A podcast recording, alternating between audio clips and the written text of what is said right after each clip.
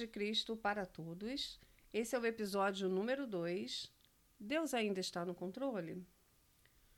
Bom, desemprego bateu, um diagnóstico chegou, um problema de vida ou morte que envolva nossos parentes ou amigos.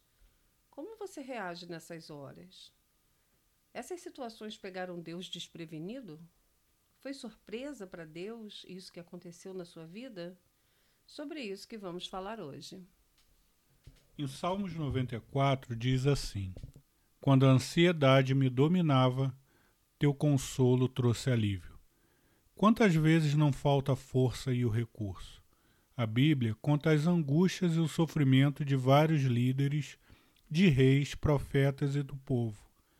Na Bíblia, vemos relatos de pessoas que passaram por situações tão dolorosas como perseguição, traição, risco de morte, mães que perderam seus filhos, depressão, línguas ferinas que destroem vidas, doenças que não tinham cura, exclusão da sociedade.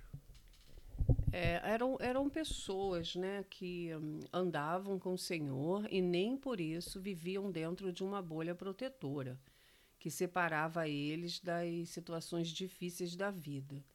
Seguir a Jesus não significa ser poupado do problema, né? mas significa ser direcionado por Cristo no problema. E hoje, quando lemos a Bíblia, já sabemos como foi o final da história daquelas pessoas Porém, naquela época, vivenciando o dia a dia, muitos deles também se entristeciam e andavam ansiosos por não saberem o que o futuro aguardava para eles.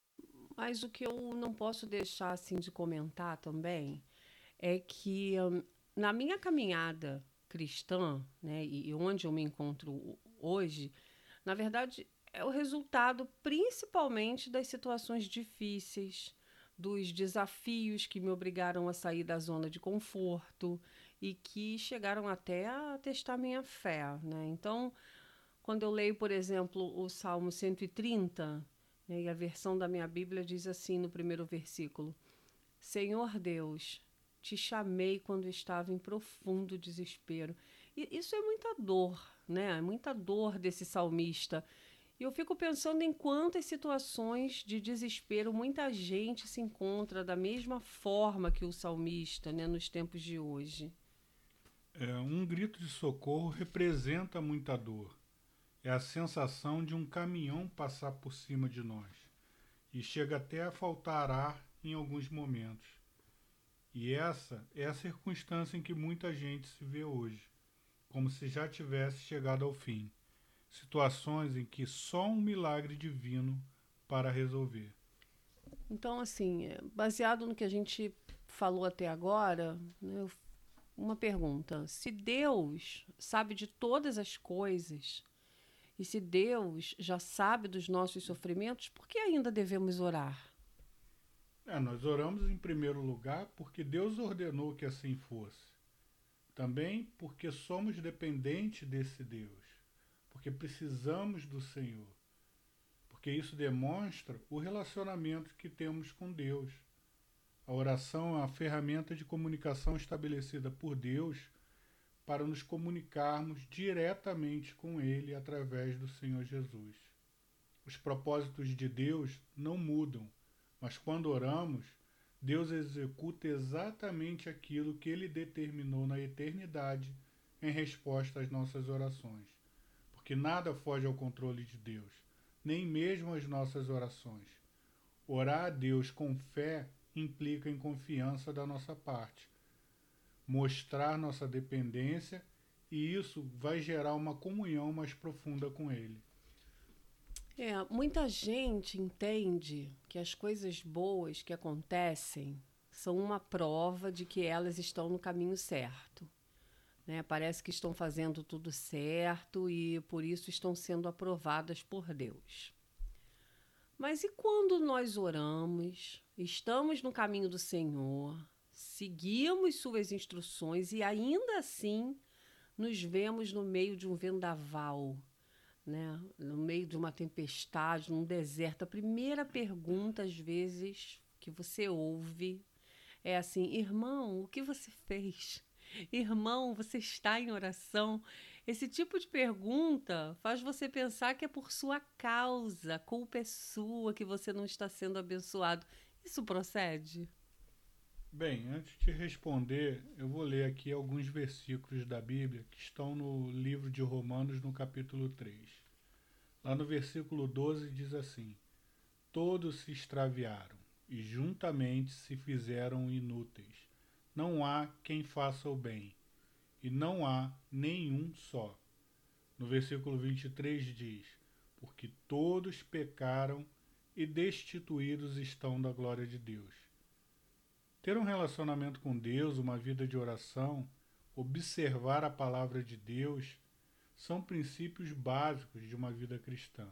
Porém, isto não é a condição necessária para Deus te abençoar. Como nós observamos no texto de Romanos que acabamos de, de ouvir, se fosse por merecimento, nenhum de nós receberia nada, nenhuma bênção de Deus, porque todos erramos. Deus fala que passaremos por problemas, por dores, doenças, que não estamos que nós não estamos isentos dos sofrimentos dessa vida. E nem ele, quando esteve entre nós, deixou de passar por momentos de dor e aflição. É mais fácil para nós acreditar que Deus está com raiva de nós por conta das nossas falhas, do que o fato de que Ele nos ama incondicionalmente e está feliz conosco. É, se nós formos pensar, as pessoas que admiramos na Bíblia, elas eram pessoas exatamente como nós, né? Que falhavam, erravam, e pelo amor, aceitação, é, perdão e misericórdia de Deus, elas puderam mudar de vida e passaram a ter um novo coração. Então, apesar de nós, Deus nos aceita. Então não fique com o pensamento que você não está fazendo o suficiente para Deus. Deus não espera de nós quantidade, mas qualidade no nosso relacionamento com Ele. Deus não está em busca de pessoas perfeitas. Né? O amor de Deus é gratuito, ele não está à venda. E pensando mais um pouquinho, vamos ver assim: em algumas situações, nossa vontade não é respondida. Né? Em algumas vezes, a sua vontade não foi respondida, sua necessidade não foi atendida do jeito que você esperava. Você orou, você creu e ainda assim não aconteceu como você esperava. E agora? Você continua louvando a Deus ou já encerrou? Vai interromper sua caminhada com Ele? É essencial, é essencial que a gente não pare de orar que a gente não venha se sabotar e coloque em dúvida a nossa fé. Porque quando a gente lê sobre um milagre na Bíblia, como a gente viu antes aqui, e ficamos impactados com a ação de Deus, temos acesso ao problema e à solução, porque já está registrado lá na Bíblia. Aquelas pessoas não tinham isso. Elas não estavam vendo a solução. Elas também não tinham ideia de quanto tempo seria necessário para ver o mover de Deus em suas vidas. Essas pessoas estavam orando, crendo e confiando, assim como nós. A palavra de Deus no livro de Isaías diz o seguinte: Não fiquem com medo, pois eu estou com vocês. Não se apavorem, pois eu sou o seu Deus. Eu lhes dou força e os ajudo. Eu os protejo com a minha mão forte.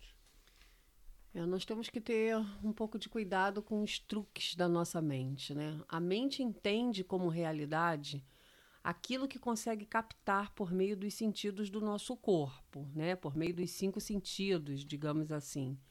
Então, como olhar para a situação com os olhos de Deus e não se prender à circunstância? Como treinar nossa mente?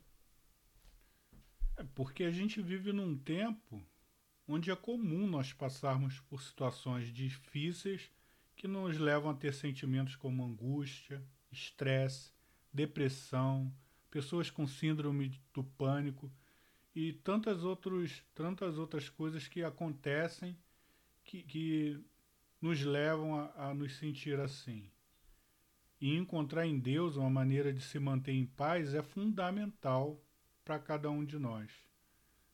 A palavra de Deus fala em Isaías 26, nos versículos 3 e 4, o seguinte: Tu conservarás em paz aquele cuja mente está firme em ti, porque ele confia em ti. Confiai no Senhor perpetuamente, porque o Senhor, Deus, é uma rocha eterna. Em Deus nós encontramos abrigo e refúgio. Precisamos aprender a aproveitar a paz que Deus nos oferece. Mesmo em meio aos problemas, a gente precisa se manter firme e convictos de que o Senhor está conosco, mesmo em meio às tempestades. Deus não promete que deixaremos de ter problema, mas garante nos dar sua paz, independente do que está acontecendo à nossa volta. Quando passamos por essas lutas e adversidades, o problema maior não é o que está acontecendo à nossa volta, e sim a maneira como isso está afetando o nosso interior, o nosso íntimo. A gente precisa vencer o medo e permanecer numa condição de paz interior, pois somente assim se manifestará a presença e o poder de Deus em nossas vidas. Lembram, Paulo e Silas estavam na prisão louvando a Deus, mesmo depois de terem sido açoitados. Eles não estavam olhando para as circunstâncias. Jesus estava dormindo no barco em meio a uma tempestade, enquanto seus discípulos estavam apavorados. Jesus estava em paz, os discípulos não. Amém. Bom, nós esperamos que o episódio tenha contribuído e abençoado a caminhada de vocês de alguma forma. Né? Na descrição do episódio, você encontra um link para um texto complementar e sugestões de leitura bíblica, ok? Então, vamos orar? Amém. Amém. Senhor, aumenta a nossa fé e nos leve a um nível de intimidade maior contigo, para que consigamos direcionar nossa mente para a sabedoria que vem do alto. Nos ajude, Senhor, a não nos prendermos às circunstâncias, porque a tua soberania é maior que tudo e nada foge ao teu controle. Que a tua palavra seja mais atuante em nossa vida, Senhor, do que qualquer notícia que chegar.